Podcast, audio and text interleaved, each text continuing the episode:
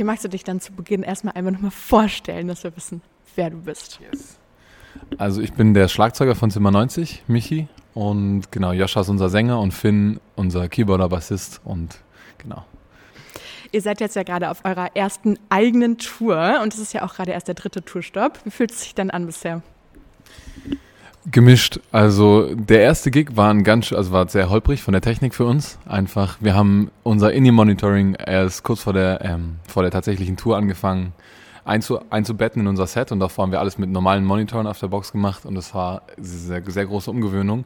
Aber es ist auch viel besser, weil wir viel tighter spielen können, weil wir alles viel präziser hören und somit mir als Drummer zum Beispiel taugt es viel mehr. Unserem Sänger, für den ist es super schwierig, weil er einfach mit seiner Stimme, da muss er sich viel mehr dran gewöhnen. Genau, und das ist eine große Herausforderung. Aber insofern war der erste Gig so sehr holprig für uns und hat trotzdem Spaß gemacht, weil die Crowd einfach auch sehr, ähm, ja, uns sehr zugewandt, also sehr positiv zu uns stand einfach. Und es war dann immer so, okay, wenn man irgendwie einen kleinen Fehler macht oder so, ist es ihnen sowas von egal. Und dann der zweite Gig war richtig gut. Also jetzt in Hamburg hat richtig Bock gemacht. Gab es denn auch schon irgend so ein spezielles Highlight, irgendein Moment, der daraus gestochen ist oder irgendwas Weirdes, was passiert ist? Irgend so ein Highlight-Moment? Ja, tatsächlich ist einmal Joscha einfach, ähm, sind die Keys weggegangen, also er hatte keinen Strom mehr auf seinem Klavier und auf seinem Synthesizer. Und wir haben uns so gut gefühlt, oder er hat sich wahrscheinlich so gut gefühlt, dass er dann einfach ganz ohne gespielt hat und angefangen hat, ein bisschen zu improvisieren und nur noch zu singen und sich nach vorne zu stellen.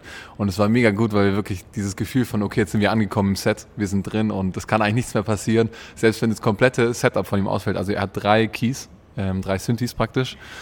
Und alles war weg und er hat dann einfach weitergesungen und es war so, das hat im Endeffekt es noch besser gemacht, als hätte er wahrscheinlich normal spielen können. Das war ziemlich schön, ja. Und die Crowd hat es natürlich auch extrem gefeiert cool. Jetzt ist ja die Tour gerade erst gestartet und trotzdem habt ihr schon so einen großen zweiten Tourteil oder eine Art zweite Tour ja eigentlich schon für September, Oktober angesetzt. Ja. Ähm, wie es da aus? Wie ist die Vorfreude oder baut das auch so ein bisschen Druck auf? Ja, für uns ist ja jetzt das erste Mal, dass wir auf Tour gehen überhaupt. Das heißt, so die erste Tour ist unser Versuch, aber die zweite ist schon geplant. Das heißt, egal was auf der ersten sein sollte oder so, die zweite wird stattfinden. Ähm, und die ist doppelt so groß wie die erste Tour. Und die erste lief ja sehr gut, also komplett ausverkauft. Und bis auf zwei Städte, die waren erst kurz vor Tour, äh, Tourbeginn ausverkauft, aber der Rest war eigentlich schon zwei Monate davor durch. Und bei der Tour haben wir jetzt doppelt so große Locations und wir haben uns am Anfang sehr viel Sorgen gemacht. Oder war nicht sehr viel, aber es war schon so, oh krass, unser Booker, der hat auf jeden Fall richtig Lust. Ähm, und wir waren so, oh, keine Ahnung, ob wir es voll kriegen. Und jetzt läuft es auch schon sehr gut an. Also es gab ein paar Shows, die hier relativ flott ausverkauft waren und dann haben wir dann auch Zusatzshows in die zweite Tour reingebucht, zum Beispiel in Hamburg jetzt am, ich glaube am äh, 17.10., aber ich war mir nicht ganz sicher. Ähm, und die zweite ist dann vor allem auch, also da haben wir auch eine 800er Venue zum Beispiel in Ludwigsburg, äh, Scala glaube ich. Und das ist für uns dann schon so mega aufregend, vor allem weil es auch unser eigener Gig wird. Das heißt, wir äh, gestalten auch alles anders. Wir mieten dann die gesamte Venue und selber sind dann selber Veranstalter. Genau und ja, du hast gerade schon gesagt, irgendwie, ihr habt auch Bock auf die zweite Tour und ähm, eure, eure Book haben auch Bock drauf. Ähm, und ist natürlich die Frage, was zu eurem Erfolgsrezept gehört, dass ihr jetzt schon direkt eine erste Tour ausverkauft spielt, die zweite Tour. Und ich glaube, ähm, das hat auch so ein bisschen was mit ähm, damit zu tun, wie ihr Zimmer 90 auch nach außen ähm, darstellt. Also ihr gebt ja immer so eine Intention an. Vielleicht kannst du die nochmal so zusammenfassen für uns und dann können wir da ein bisschen vielleicht drüber reden. Mhm. Genau, also es gibt, es gibt so eine eine Art gewisse, also eine Philosophie, die sich unsere, um unseren Namen herum aufgebaut hat, also um Zimmer 90. Und es gibt das, was einfach passiert ist. Also was einfach gekommen ist und wo wir gemerkt haben, das fühlt sich gut an, das ist stimmig. Ähm, über manche Sachen mussten wir mehr reden, über manche weniger. Die haben direkt, also haben direkt auch für uns drei gepasst.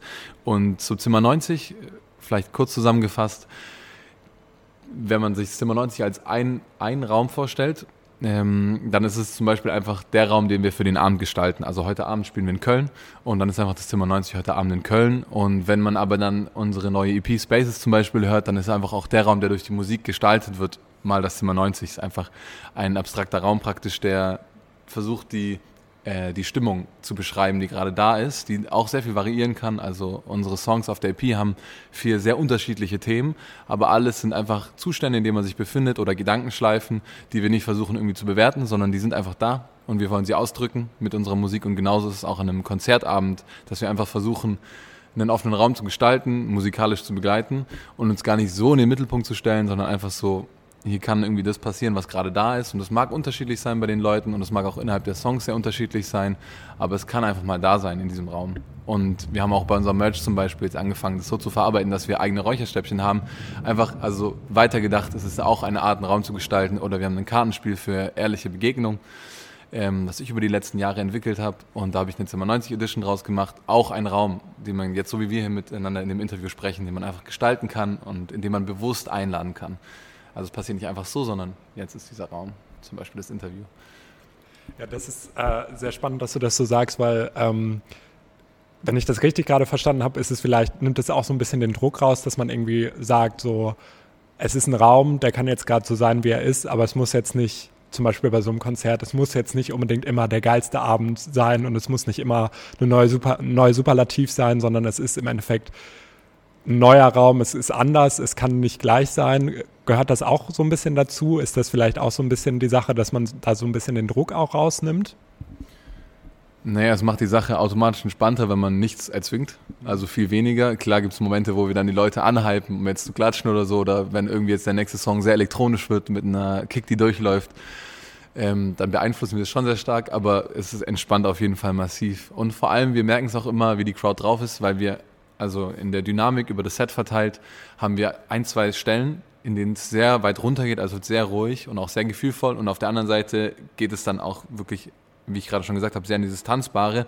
Und manchmal sind die Leute relativ ähm, aufgewühlt, während die ruhigen Songs kommen. Also man hört Stimmen und es wird gesprochen und sowas. Und dann ist auch für uns auf der Bühne so, dann können wir es nicht erzwingen, zwingen, den Song so richtig zu fühlen. Also sie sind auch dann sehr vielleicht melancholisch oder ähm, auch mit Trauer besetzt praktisch, also ein trauriges Thema was oder ein also ja, ein Thema, was einen relativ traurig macht, was dann verarbeitet wird und dann ist es für uns auch oft schwerer, richtig reinzukommen. Und wenn die Crowd aber auch richtig runterfährt, man merkt, es ist richtig still, es wird richtig hinge hingehorcht, können wir den Song auch ganz anders genießen und anders wahrnehmen. Und auf der anderen Seite, wenn es dann losgeht und die Leute anfangen richtig zu springen, dann merken wir auch, wie viel Energie gerade da ist. Und so gibt es unterschiedliche Sets, wo das Ruhige besser funktioniert oder das ähm, ja, Tanzbare besser funktioniert. Das ist spannend, dass du das sagst. Da werde ich auf jeden Fall später äh, drauf achten, denke ich mal, äh, dass wir da äh, ein Auge drauf haben. Ähm, jetzt habe ich auch gesehen, ähm, ich habe mir ein paar Live-Sessions von euch bei YouTube angeschaut und ähm, da hatte ich irgendwie das Gefühl, dass ihr jetzt nicht ähm, so sehr euch von der Musik so die Regeln vorgeben lasst, ist vielleicht die falsche Bezeichnung dafür, aber ich hatte schon sehr das Gefühl, dass es so ein Fluss bei euch ist, dass ihr irgendwie auch mal die Augen zumacht und irgendwie das jetzt gerade auch mal nachspürt und nicht, dass das jetzt ein Viervierteltakt ist, den ihr unbedingt dann vollenden müsst. Bin ich da richtig mit meiner Annahme, dass vielleicht eher so ein Fluss eher so euer Musikprodukt ist oder ähm, habe ich das falsch beobachtet? Also es gibt natürlich schon bei uns drei äh, irgendwie handwerklich Know-how an ein paar Stellen, was wir aber immer wieder ehrlich gesagt nicht wirklich fest umsetzen können, sondern dann macht man was danach und man merkt, ah, jetzt dieser Teil funktioniert irgendwie noch nicht so richtig und dann versucht man diese Handwerkstricks aus der Kiste und zum Beispiel könnten es ja so und so machen. Und die besten Versionen der Songs kommen meistens, wenn wir einfach uns nicht so viel Mühe geben, zu verkopft an die Sache ranzugehen und dann, wenn es einfach flutscht und dann ist es so voll eindeutig, dass eine Person sagt, ah, sich gerade ultra stimmig angefühlt, lass es uns genauso machen ähm, und nicht so perfekt blockweise und dann hört das auf und das beginnt und das baut auf. Ähm, genau, also es ist schon, schon sehr stark darauf äh, bedacht, eigentlich einfach so, wie es sich stimmig anfühlt und nicht so, wie es, wie es logisch erscheint. Und meistens, aber im Nachhinein ist das, was dann gut ist, wenn man es betrachtet, auch schlüssig. Also warum es jetzt funktioniert, so ein bisschen, genau. Dann kommen wir mal zu euren EPs. Ähm, ihr habt jetzt ja schon die zweite EP rausgebracht. Ähm, warum ist das kein Album geworden? Warum habt ihr nochmal eine EP gemacht? Hm. Wir haben darüber gesprochen und da wir noch nicht ähm, irgendwie den Call gespürt haben, jetzt Konzept also konzepthaft an ein Album ranzugehen, wo wir dann wirklich ein, ein Thema oder eine Art oder es gibt ja unglaublich viele Dinge, die Leute in Alben verarbeiten. Manche spielen das komplette Album in einer Tonart oder sowas ähm, haben wir bisher noch nie, also es gab noch nie den Moment, dass wir dachten, jetzt, das wird ein Album oder sowas oder deswegen machen wir ein Album, sondern es ist noch so, okay, was, was wird der nächste Schritt sein, der dann uns an den Punkt bringt, dass wir sagt, wir wollen daraus ein Album machen. Das ist das nächste Thema, hinter dem wir uns positionieren können oder was wir konzeptuell aus, ähm, also als, als Narrativ irgendwie ausentwickeln können. Und Es ist eine zweite EP geworden, weil wir über ein Jahr verteilt an sehr verschiedenen Orten ähm, diese vier Songs von der EP gemacht haben. Und alle sind auf sehr unterschiedliche Arten und Weisen produziert, aber alle beleuchten immer ein relativ spezifisches Thema, ähm, sehr losgelöst. Und jedes Mal eben einer von diesen Spaces, die wir versuchen zu beschreiben. Und es hat dann trotzdem sehr gut unter einen Hut gepasst, obwohl die Songs unterschiedlich produziert sind. Also man merkt es auch wirklich vom Mix ähm, und auch unterschiedlich von den Inhalten. Du hast gerade schon gesagt, die vier ähm, Songs haben alle so ein bisschen anderes Motiv dahinter. Magst du dazu noch mal ein bisschen was erzählen? Was sind so die Motive, die dahinter stehen? Mhm. Kurz zusammengefasst, also bei Millions ist es äh, eine dysfunktionale Beziehung, mehr oder weniger, also toxische Beziehung übertrieben gesagt, ähm, in denen man sich, also in dem man es schafft, nicht, los, nicht schafft loszulassen, sondern an Dingen festhält und praktisch auf seine eigenen Muster oder die Muster, die man zusammen aufbaut, immer wieder reinfällt. Ähm, und bei Therefore ist das Thema mehr ich, also ich als Person, als Einzelperson mit meinem Weg. Also wo soll es hingehen, warum überhaupt und wofür möchte ich gehen. Bei If You Were Here ist es ein sehr melancholischer Song, wo es sehr stark darum geht anzunehmen, dass gerade so ein starkes Vermissen von etwas. Es muss noch nicht mal eine andere Person sein. Ähm, Josh und Finn hatten tatsächlich eine konkrete Situation, was bei ihnen auch stark den Song motiviert hat. Ähm, den ich gar nicht, also doch, sie haben ihn schon mal geteilt, genau. Also bei Joscha war es eine Beziehung, die zu Ende gegangen ist und bei unserem, äh, bei Finn war es der Opa, der von uns gegangen ist oder von ihm.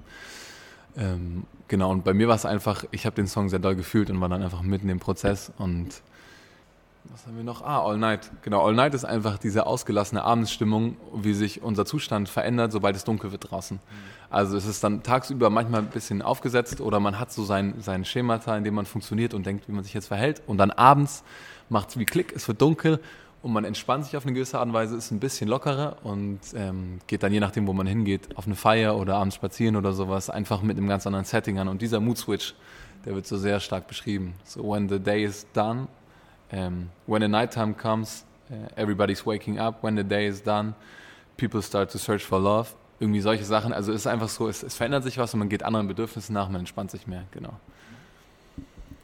Du hast ja gerade schon gesagt, das Album ist so über ein Jahr äh, hinweg entstanden. Magst du uns ein bisschen mit in den Entstehungsprozess nehmen? Also wie schreibt ihr eure Songs? Wie müssen wir uns das vorstellen? Ja, genau, die EP. Ähm, und der erste Song war, glaube ich, If You Were Here. Da waren wir am Bodensee bei dem ähm, Opa von Joscha, beziehungsweise jetzt äh, der Mutter von Joscha, die dort jetzt lebt. Und der Song ist einfach vor Ort entstanden, auch teilweise in einem Keller also selbst produziert, irgendwo recorded. Wir haben eine Sache aufgestellt, die ein bisschen eingespielt. Dann Joscha war zum Beispiel krank äh, und dann habe ich irgendwie irgendwas drüber gesungen, damit was da ist, damit wir am Song weitermachen können. Als er gesund war, hat er dann drüber gesungen und wir haben ein bisschen rumgeschnipselt. Dann haben wir den Song liegen lassen, ein halbes Jahr, sind wieder drüber gegangen, haben noch ein C-Teil reingeschrieben, weil das Ende sich ein bisschen gezogen hat. Das war dann irgendwo bei Finn in der Wohnung zu zweit. Ähm, genau, und dann ist Joscha nochmal wohin, hat bei den Vocals nochmal was gemacht. Also es war praktisch, dieser Song ist der hat wahrscheinlich ein Dreivierteljahr gebraucht, um fertig zu werden. Äh, und er ist überall passiert. Dann All Night, da sind wir zu dritt nach Berlin gegangen zu Lime Mockridge und waren bei ihm im Studio und haben zusammen einfach gejammt und der ist ziemlich schnell rausgeploppt. Also der war dann einfach ziemlich sofort da. Und den haben wir dann mitgenommen mit einer Demo-Produktion und sind später mit einem anderen Audio-Engineer ins Studio gegangen und haben es mit ihm fertig produziert. Genau. Das heißt, der war dann auch nochmal, also er wurde gemacht und wurde ein halbes Jahr später nochmal aufgegriffen, was für uns auch total schwer war, ihn nochmal so richtig zu fühlen. Aber dann haben wir es nochmal hingekriegt. Wir haben den Text nochmal geändert, um uns nochmal richtig äh, einzufinden. Dann bei Millions, den Song haben wir im Proberaum geschrieben. Wir haben einfach gejammt und der ist aber so entstanden. Also wirklich sofort war er da. Und dann haben wir ihn auch mit dem Produzenten nochmal äh, richtig aufgenommen. Und der vor, den haben wir mit dem Produzenten gemacht, mit dem wir auch unsere Fallback-EP gemacht haben. Also ihr seht, es sind wirklich äh, auch vier andere Menschen, die ihn dann fertig verarbeitet haben. Ähm, und bei ihm einfach auch im Studio haben wir ihn gemacht. Der ist dann auch ziemlich direkt entstanden und wurde am selben oder am nächsten Tag dann auch aufgenommen. Genau, das war wirklich über das gesamte Jahr verteilt. Ähm, als ihr eure Fallback-EP, ähm, als ihr ein Interview darüber geführt habt, habt ihr, äh, solltet ihr, glaube ich, irgendwo mal drei Adjektive angeben und eins davon für diese, für diese Fallback-EP war ähm, intuitiv. Und ähm, da habe ich mich gefragt, ob man so Intuition für so eine zweite EP aufrechterhalten kann. Also wenn würdet ihr dieses Wort immer noch benutzen, um jetzt auch die äh, Spaces EP zu beschreiben, oder ähm, war das eher schwierig, so eine Intuition irgendwie aufrechtzuerhalten, besonders wenn man sich dessen vielleicht auch bewusst ist? Naja, diese EP ist ja auch nicht ähm, in erster Linie über ein Konzept entstanden, sondern eben eigentlich auch intuitiv. Also es war auch, es gab diese vier Songs, es gab diese Phase auch für uns drei in denen extrem viele Sachen passiert sind und sich Sachen auch entwickelt haben und für uns dann immer die Frage war, okay, die Band nimmt immer mehr Raum ein und so, wie machen wir es jetzt? Und es war dann auch alles sehr intuitiv, auch die Entscheidung und es war auch aus dem Bauchgefühl heraus, haben wir gemerkt, okay, es fühlt sich stimmig an, das jetzt so zu machen. Ähm, und auch die Songs sind ja so entstanden, also die waren auch nicht wirklich so, wir treffen uns jetzt um, sondern wir haben halt gespielt und sie waren da und nur der If You Were Here Song ist ähm, der war gegen Ende nicht mehr nur intuitiv, sondern da war es wirklich so, okay, wir haben dieses Ende, was machen wir damit? Und das haben wir dann auch noch ähm, irgendwie schön gelöst. Aber das war dann so ein bisschen kopfige Arbeit auch teilweise. Aber sonst war tatsächlich auch eigentlich jeder Song sehr intuitiv und auch aus dem Moment heraus kreiert. Das war dann so, okay, mit wem machen wir diesen Song fertig? Mit wem produzieren wir ihn noch aus? Also wer recordet ihn? Und es war dann auch wieder eine neue Person. Und es war dann auch so, okay, machen wir einfach mal so. Passt. Und haben uns jetzt nicht zu viel Gedanken darüber gemacht. Ich würde die Frage, also uh, never change a winning game, ich würde die Frage einfach noch weiternehmen. Uh, intuitiv wäre ein Wort, um uh, die Spaces EP zu benutzen. Was wären denn die anderen beiden, wenn du das jetzt wieder machen müsstest? Ähm. Das ist eine blöde Frage, auch so spontan. Ne? Also. Mhm. Intuitiv. Ähm.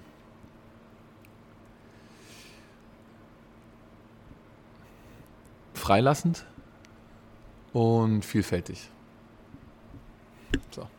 Das äh, tolle, tolle Worte. Ähm, jetzt heißt jetzt Zimmer 90 und ich erkenne da ähm, zumindest in der deutschen Pop-Szene so ein bisschen ein Muster. Es gibt ja auch zum Beispiel Raum 27 und auch ähm, Zweiraumwohnungen. Ist äh, ein Feature geplant.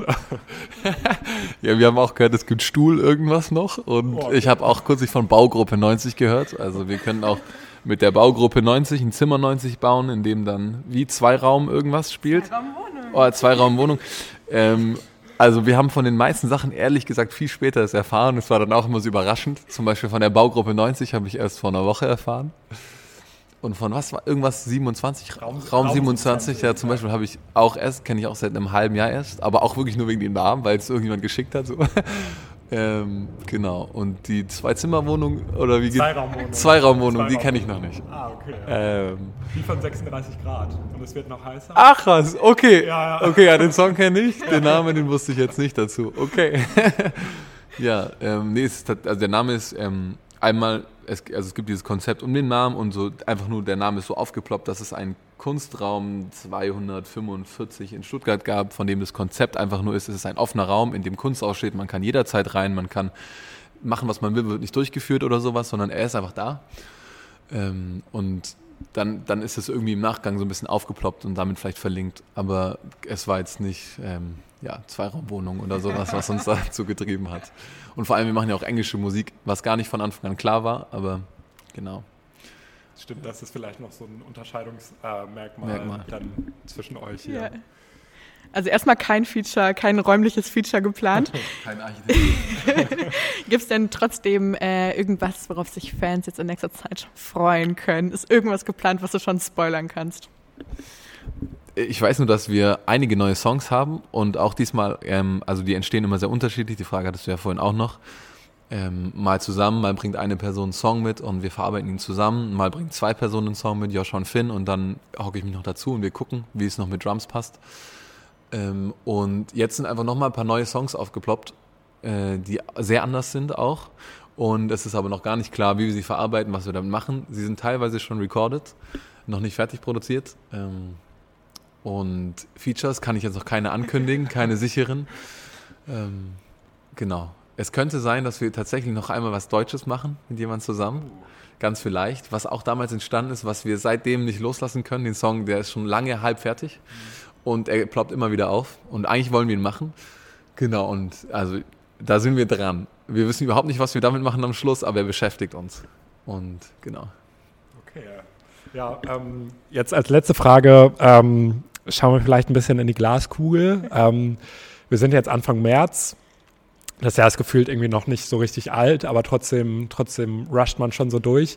Ähm, wenn wir uns jetzt an Ende 2023 versuchen hineinzuversetzen, also 31. Dezember 2023, ihr guckt auf das Jahr zurück. Was muss bis dahin geschehen sein, damit ihr sagt, 2023 war ein gutes Jahr? Hm. Also wir haben im Gegensatz zu letztem Jahr, letztem Jahr hatten wir glaube ich 20 Gigs und es war einfach so plötzlich da. Also es kam und wir hatten es nicht irgendwie geplant und wir hatten auch noch überhaupt kein Team oder sowas, sondern die Anfragen kamen. Und dieses Jahr ist dann irgendwie jetzt sehr ernst geworden, richtig schön durchgeplant, auch mit so ungefähr 50 Gigs. Und ich glaube, wir wünschen uns alle noch ein, ein, paar Singles zu machen für dieses Jahr und nochmal ein, eine Konzeptsache. Was es sein wird, wissen wir nicht, ob eine EP, ob ein Album, aber diesmal auch mal mit einem Impuls reinzugehen. Also schon intuitiv, also der Impuls wird hoffentlich einfach intuitiv da sein. Wir werden alle drei sagen, okay, lass uns diesen, dieses Thema nehmen oder diese Sache, was auch immer. Ähm, und es wäre, glaube ich, sehr schön, wenn wir einfach ein paar Releases noch dieses Jahr fertig kriegen, diese Songs, die wir bereits geschrieben haben und aufgenommen haben, die auch noch irgendwie fertig machen und dann vor allem all diese Gigs irgendwie relativ erfolgreich zu spielen, um dann ins nächste Jahr auf der nächsten Stufe praktisch äh, durchzustarten. Genau. Alles klar. Dann sind wir mal gespannt, was da noch so kommt von euch. Danke dir auf jeden Fall für das Interview und ähm, ja, viel Erfolg für das Konzert gleich. Ja, vielen Dank auch.